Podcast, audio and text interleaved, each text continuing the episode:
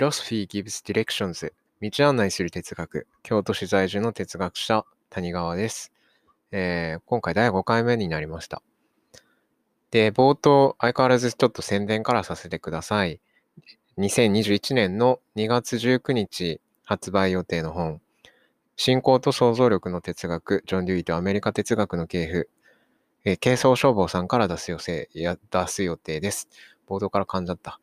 出す予定なので、よかったら、あの、書店等でチェックしてくれればなと思います。あの、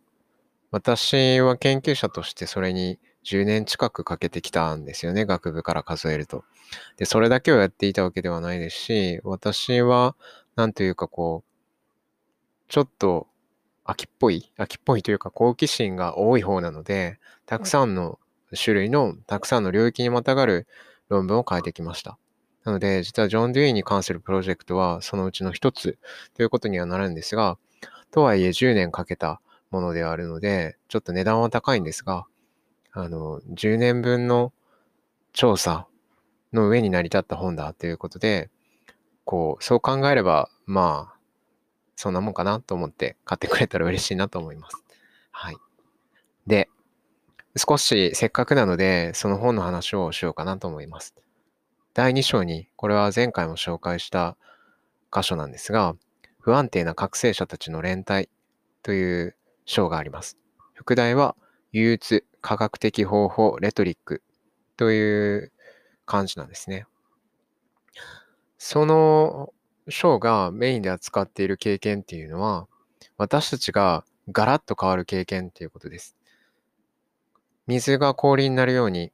質的に私たちを変えてしまうような経験っていうのがありますよね。それは前回の第4回のポッドキャストでもお話ししました。ローリー・アン・ポールの、え、 Transformative Experience という本、今夜ヴァンパイアになる前にという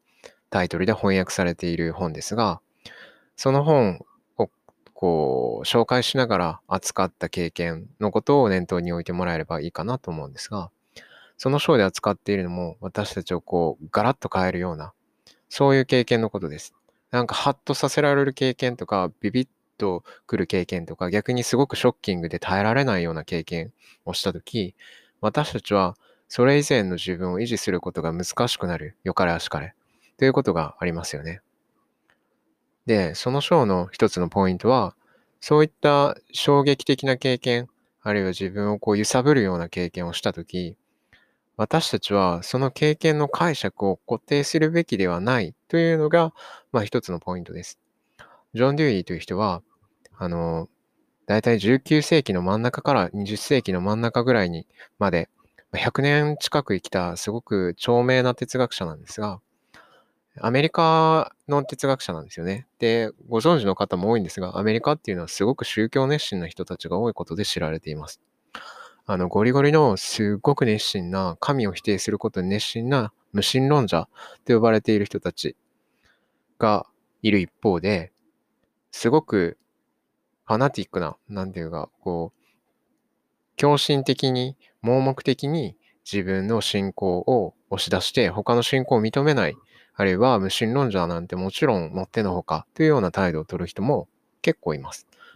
あの、新興、先進国ではかなり異例なほど信仰を持っている人の数が多いことで知られている国なんですね。で、ジョン・デュイが生きていた時代はもちろんそうで、基本的に多くの人がキリスト教を信じていました。で、アメリカの歴史を振り返ると、大覚醒って呼ばれるような宗教的な盛り上がりというのが何度かあったんですね。デュイが生きたデュイの、なんていうんですかね、前半生と言えばいいのかな？前半生にもその大覚醒という運動のうちの一つがありました。あの、大覚醒って何かっていうと、宗教的にビビッと目覚めて、なんかこう、心の盛り上がりをお互いに共有し合って、こう、宗教的な波がいろんなところに押し寄せる。そういう、なんていうか現象のことなんですね。大覚醒っていうのは。この大覚醒っていうのがなかなか面白くてですね、あの、先ほど言ったビビッとくる経験、自分を揺さぶる経験、自分が質的に変わる経験というものの、まあ、代表格だと思われるからですね。実際当時の信仰というか、その大学生を経た人たちは、あの、自分をこうガラッと変わる経験についてたくさん書き残していたりします。で、ジョン・デュイが取り扱った手記もあるんですが、あの、ある宗教論の中で、あコモンフェイスと呼ばれる本の中で、ある手記を取り扱っていて、そこでも自分がそういうふうに質的に変わる経験、自分の覚醒の体験について書いてある手記を検討していたりします。で、その手記を検討する中で、ジョン・デュイが出す対比っていうのが、えっと、競技的方法と科学的方法っていう対比です。まあ、方法って言ってるんですけど、態度ぐらいに理解するといいと思います。競技っていうのは、あの教えるに義理の義と書いて競技ですね。あの、ドグマティックだったかな？ちょっと形容詞、正確な形容詞を思い出せないんですが、まあ、ドグマ的な態度か、あるいは、えー、サイエンス的な態度かということです。で、それぞれ何をこう象徴してるかというと、競技的方法というのは、こうただ単にそうである、これが正しいっていうふうに、まあ、ある種断言する態度のことだと思ってください。決め打ち的なね。あの、決め打ち的な態度、固定的な態度、ある経験に対して特定の解釈で取り巻いて、それを盛り出す、そこからはみ出ていくようなものを、こう許さないような、たった一つのイメージでくるんでしまって、そのイメージをはみ出るものを許さないような、そういう態度のことを競技的方法と言ってるんですね。で、それに対して、もう一つの科学的方法は、一旦はこうかなって言って、こう、イメージをあてがうんだけれども、それから漏れていっていく部分、それをはみ出る部分に注意深くあろうとするような態度だと言っていいと思います。自分のひとまずあてがった記述をできるだけこう変えていこうとする。進んでその記述を変えていく用意がある。そういう態度のことを科学的方法と言ったりします。ジョン・デュイはそう呼んでるわけですね。で、それぞれ、いわゆる宗教者とあの、科学者に象徴されるような態度だということで、そういうネーミングになってるわけですね。あのもちろん、ジョン・デュイは宗教にしあの必ずしも否定的だったわけではないんですよ。あの彼自身はキリスト教の信仰をあ教会には通わなかったんですが、キリスト教の信仰を捨てたと言っていいかどうかはなかなか微妙なところで、なんというか、キリスト教からある種のこう、道徳感みたいなものを受け継いでいることは確かなんですよね。あのキリスト教にこう否定的なことをたくさん言ってはいるんですが、だからその辺の評価は難しいところで、彼自身のキリスト教に対する態度っていうのをこう深くコメントはできないんですが。で、何の話だっけ？科学的方法と競技的方法ですね。で、もちろん私たちがを変えうるようなビビッとくる経験、ショッキングな経験、いわゆる変容的な経験というものに対しても私たちは科学的方法とかを取るべきだ。科学的こう態度で接するべきだっていうようなスタンスをデューイは取るんですね。これが第2章の一つのポイントです。まあ、これ何かっていうと、すごく劇的にこう、人生を揺さぶるような出会いがあったとするじゃないですか。別にこう、仕事上でも、プライベートでも、あの恋愛面でも何でもいいんですけど、そういった出会いやをした時に趣味でも構わないです。私たちはそれに対して盲目的に接するっていうことがありえますよね。たった一つのイメージで取り巻いて、この人はこうであるとか、この出来事はこうであるとか、こうであるに違いないとか、この趣味、この出会ったこの音楽はこうであるに違いないとか、あの私たちはこう幻想を抱きながら生きてるわけですよね。でもポ、ポイントというか、すごく重要なところは、たった一つのイメージで取り巻かないっていうことだと思うんです。あるいは、イメージでくるんでしまって、それからはみ出る部分に対して不注意であるっていうことの、なんか不損さというか、あの、傲慢さみたいなものに、こう、注意深くあるべきだということだと思います。で、ジョン・デュイは科学的方法という言葉で、私たちが一つのイメージで取り巻いて、こうだと決め打ちするときにいろんなことを見落としている、あるいはイメージを取り替えるということに消極的であるという態度を何とか変えようとしているんですね。これを哲学者のリチャード・ローティという人は、再記述、 redescription という言葉で呼んでいたりします。まあ何やらちょっと小難しい話になってきましたが、私はこういう過去の経験の解釈が改まりうるということで、たくさん思い返すことがあるんですね。例えば、3月のライオンっていう漫画がありますね。あの、将棋の漫画ですけど、あの中で主人公のレイちゃん、レイくんが、あの、まあ、昔いじめを受けていて、しんどかったわけですよね。でも、将棋の才能があって、将棋にすがってこう、あれこれやっているというところで、まあ、いろんな人と出会うんですよ。そこでね、ある人が、自分とは全然関係ないところでいじめに立ち向かってる姿を見たんですよね。どんだけ苦しくても私はこうやって立ち向かったこと、声を上げたことを後悔しないっていうような、そういうシーンがあるんですけど、そのシーンを見た主人公のレイ、レイ君は、レイちゃんは、救われた思いがするんですよね。自分を助けようとしたわけではないけれども、その、いじめに立ち上がったこの姿を見て、なんかこう、回り回って自分自身を助けられたような、その過去のあり方や当時の自分が軽くなったような、そんな心地がするわけですね。なんかそういうふうに私たちは過去の態度、過去の自分との付き合い方が変わるっていうことはあり得るはずですよね。でも私たちは往々にして自分自身の解釈を改めることっていうのはなかなかないし、過去の出来事に対しても同じ解釈を反復するはずですよね。唐突にこう過去がフラッシュバックしたり、過去を人に対して話すとき、大抵同じ解釈を披歴するはずですね。あるいは、青山圭さんという漫画家さんのストロボライトっていう本があるんですが、あれもこの過去の解釈っていうことを現在からある未来のある地点から過去をどう解釈するかっていうことがすごく重要なこう問題になっているような作品だったりします。ちょっと懐かしいぐらい前の漫画なんですけどね。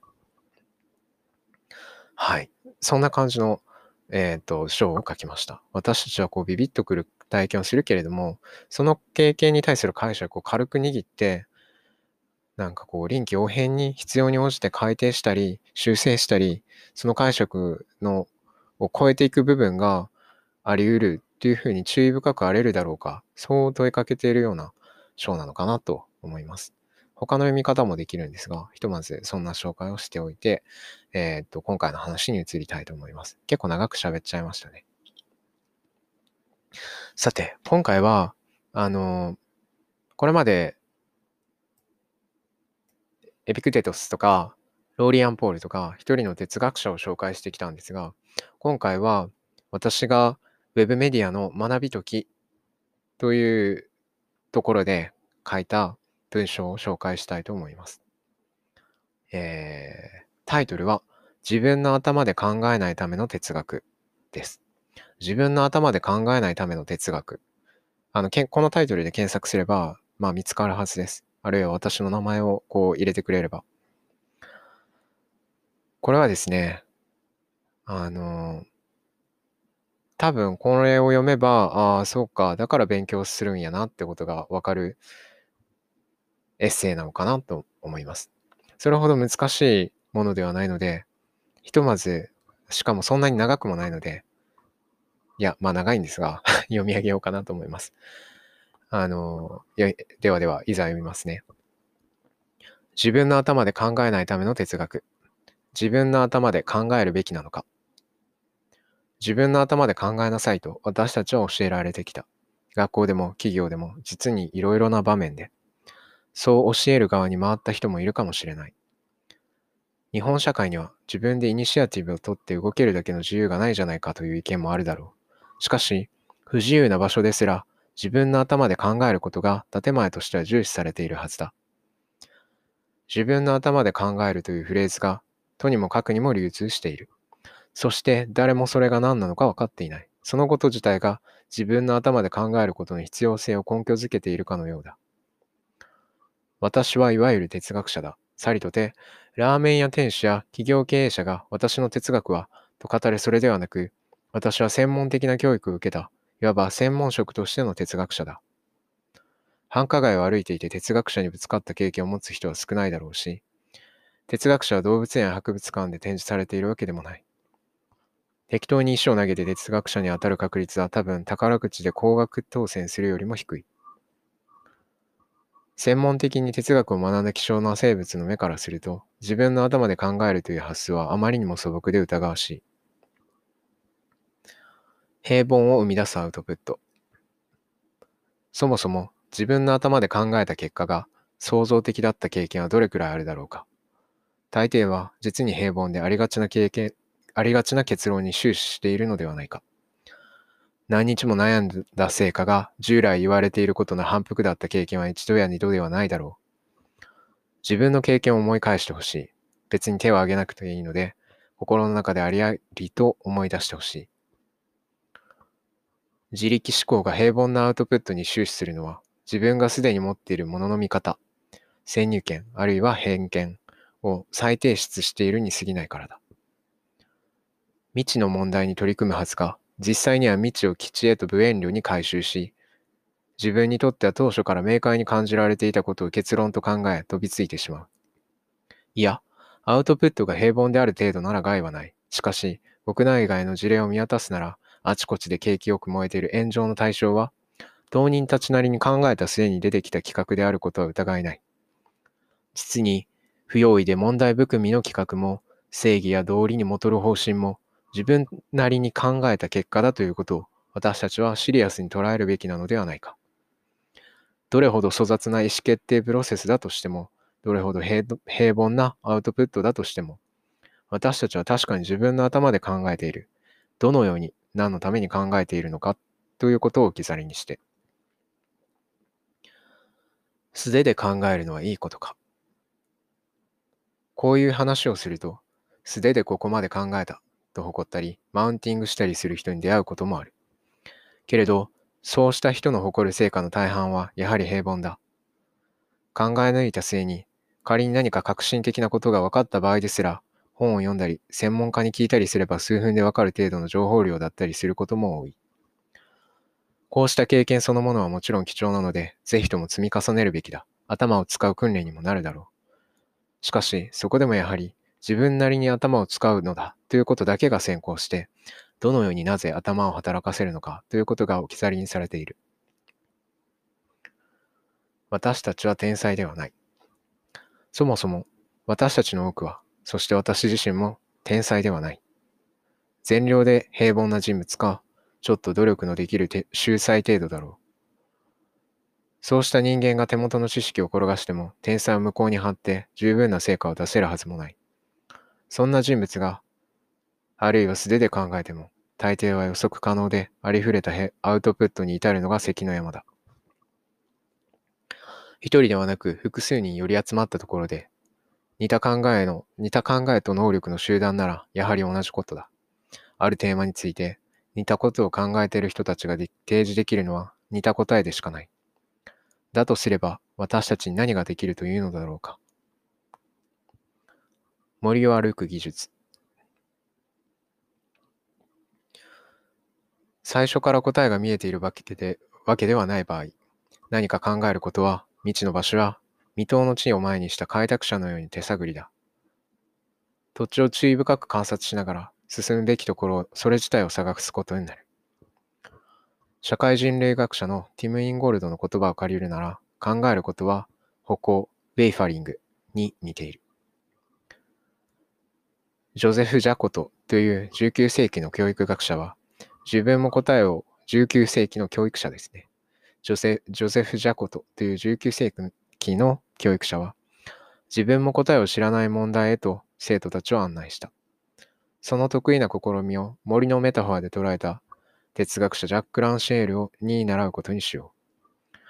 私たちが手探りもする問題は、その中で歩き回ることのできる森のようなものだと。熟練した森林管理者なら未知の森からでもいろいろな情報を読み取ることができるだろう。大地からは動物の足跡を見つけ、当座の危険や水場の位置を知るかもしれないし、植物の傾きから太陽の位置を読み取り、方位を知るかもしれない。彼女は遭難の時の心得もあれば、道具の備えもあるだろう。しかし単に森に放り出された普通人がいきなり手持ちの知識と推論で同じ情報を得るのが、得るのは難しい。彼女と同じ道具が与えられていても使いどころがわからないかもしれない。いずれにせよ、何らかの課題に取り組むときには、うっそうとした森を歩くときのように、自分たちの進む先を暗示するような手がかりを森から読み取らねばならないのだが、塔の手がかりについては、その現場に通じた専門家から学ぶ必要があるということだ。迷うことの不安を自分で解消できないのなら、森のどこに注目し、それをどう読み解けば、森を歩く手がかりを見つけられるのか、その手ほどきを受けねばならない。私たちが日々生きるこの現実こそが、人を迷わせる鬱蒼とした森かもしれないのだから。植物学者や写真家が森から読み取る手がかりは、もちろん森林管理者のそれとは違うだろう。世の中には様々な専門家がいる。そして、専門的な哲学者は哲学なりの蓄積を利用して森を歩くための技術を提示することができる。この学びと哲学というコラムを通じて森を読み解き、各人が地図を描くための手がかりの一端を私は提示しようと思う。もう少しだけ続きます。哲学が蓄積してきたもの。では、哲学の蓄積とは何かそれは、哲学の歴史、哲学史だ。書店で適当な哲学の入門書を手に取ったなら、大抵哲学史の一部をかいつまんで紹介する本だというくらい、哲学と哲学史は切り離せないものと理解されている。哲学はソクラテスやプラトンに始まり、軽く2500年の歴史がある。かっこ哲学の伝統を西洋に限定せねばならないとも、彼らが唯一の起源だとも考えていないが、ここでは話を単純化しておこう。かっこ閉じる。それゆえ、哲学史の名のもとに様々な地域や時代の施策が2500年分積み重ねられている。私たちは天才ではない。周りの人よりも少し突飛なことを思いついたり、雄弁に話すことができたり、調べ物や話の整理がうまかったりするのかもしれないけれど、それだけでは天才とは言えない。哲学史に残る人たちは文句のつけようのない天才だ。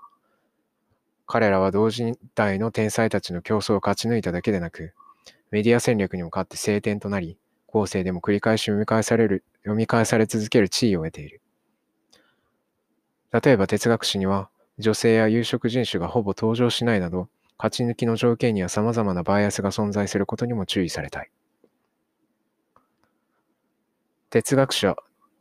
天才たちの問題解決の歴史である。哲学と聞くと、小難しい、抽象的、ようわからんといった感想が先立つのではないだろうか。けれど、哲学者は意味もなく抽象的なことを考えたわけではない。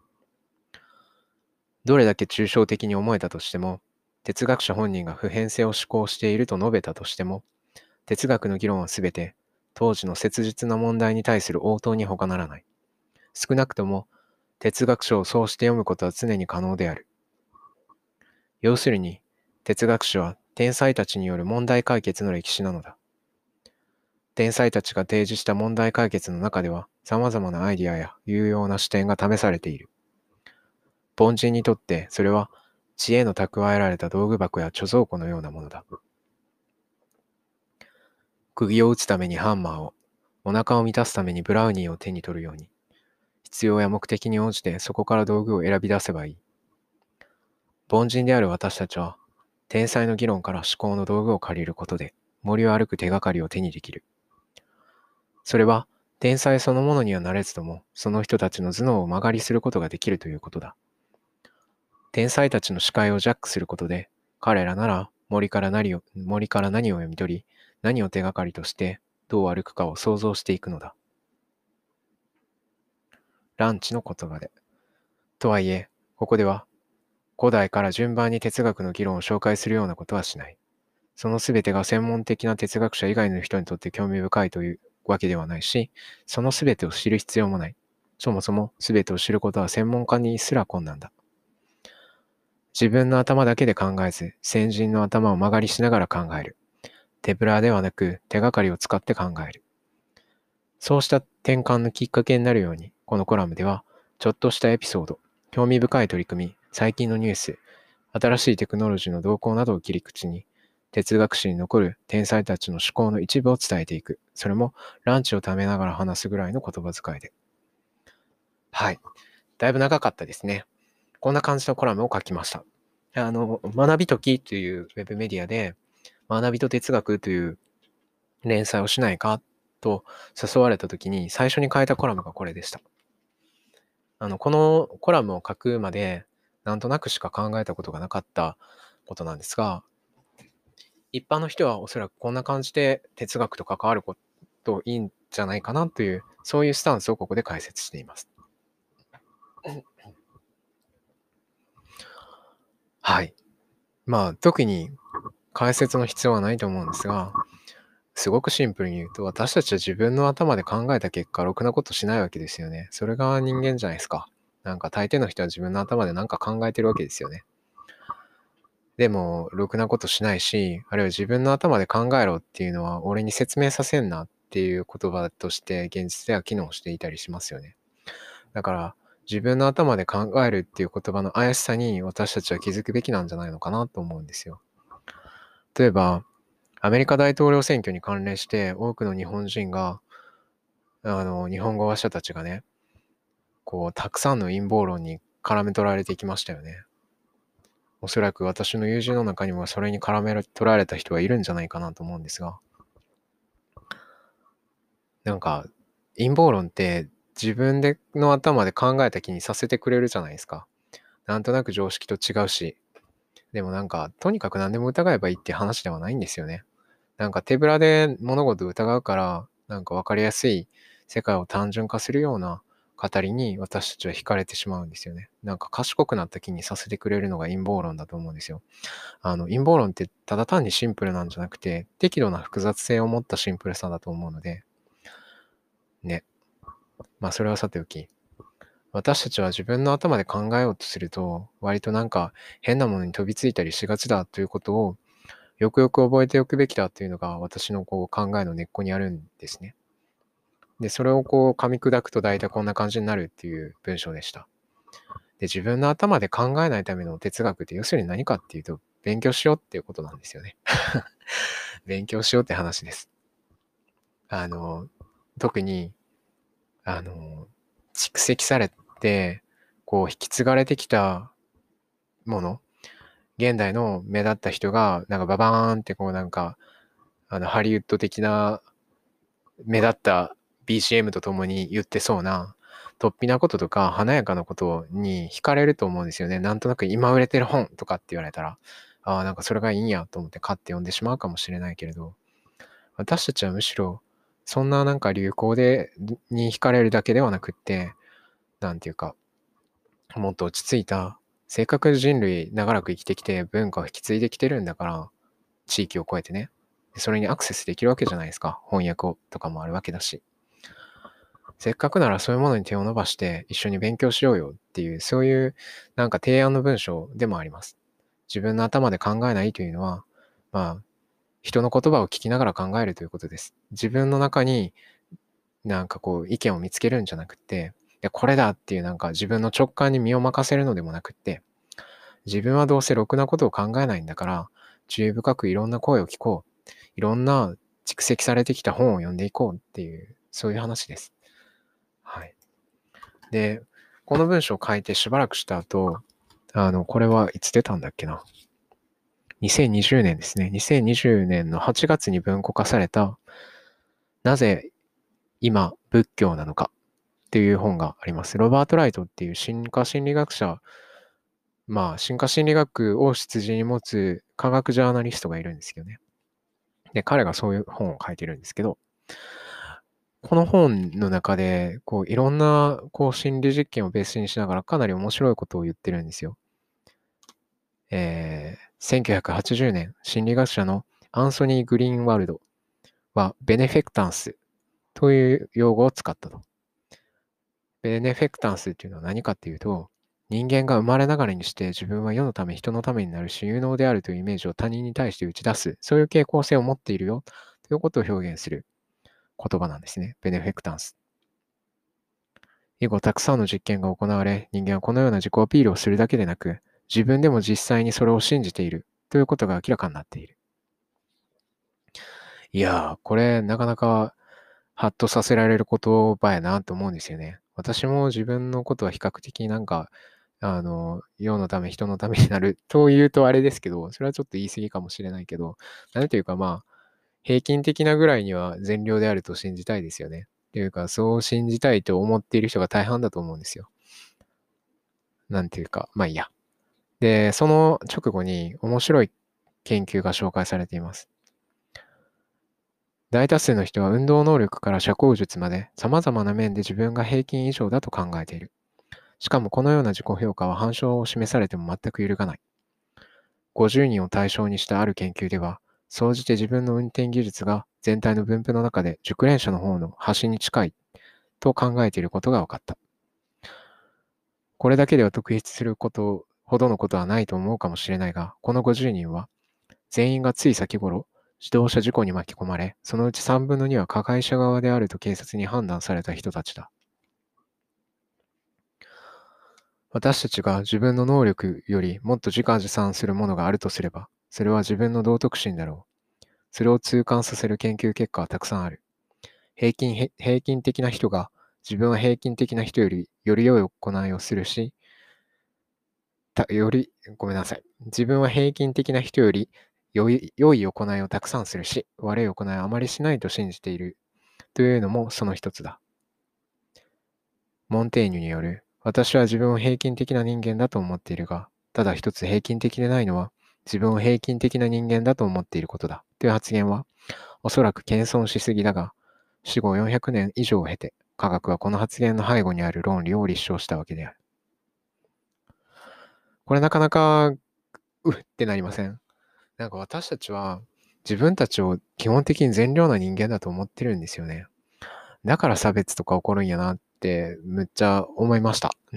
なんていうか、自分が人に暴力振るうとか、自分が人を傷つけるって考えない傾向があるってことですよね。自分はそんなことをしないし、基本的に良い行いをして生きているって思ってるわけですよ。いや、なんか人間ろくなもんじゃないなって感じしますよね。あの、アントニオ・ダマシオっていう人がいません。いるんですけど、あというか、まあ、読書好きの人は聞いたことがあると思うんですが、何冊か文庫にも載ってるんですよね。デカルトの誤りとか。で、ダマシオの本とかで分かりやすく解説されていたはずですが、私たちは理性と感情を対立するものとして扱っているけれども、そうではなくて、むちゃくちゃ理性こそが感情に振り回されてるんだ。だから感情の影響を受けてるんだっていうような話があったりします。私たちは、なんていうか、いわゆる理性的な存在だとあまり思わない方がいいんじゃないかなっていうのは、おそらく多少こう、心得のあるというか、本をある程度読んだり、哲学をある程度勉強したりしている人の、うん、共通見解ではないかなと思うところです。はい。そんな感じで今回紹介したのは、まあ、っていうか自分の文章だったわけですが、自分の頭で考えないための哲学という考え、アイデアを紹介してきました。よろしければ、あの、そのタイトルと私の名前で検索してもらえれば、えー、実際に Web で文章を読めます。改めて文字でも読んでもらえると嬉しいなと思います。はい。信仰と想像力の哲学、ジョン・デュイとアメリカ哲学の系譜の方もよろしくお願いします。では、まあ、今日はここらで終わりたいと思います。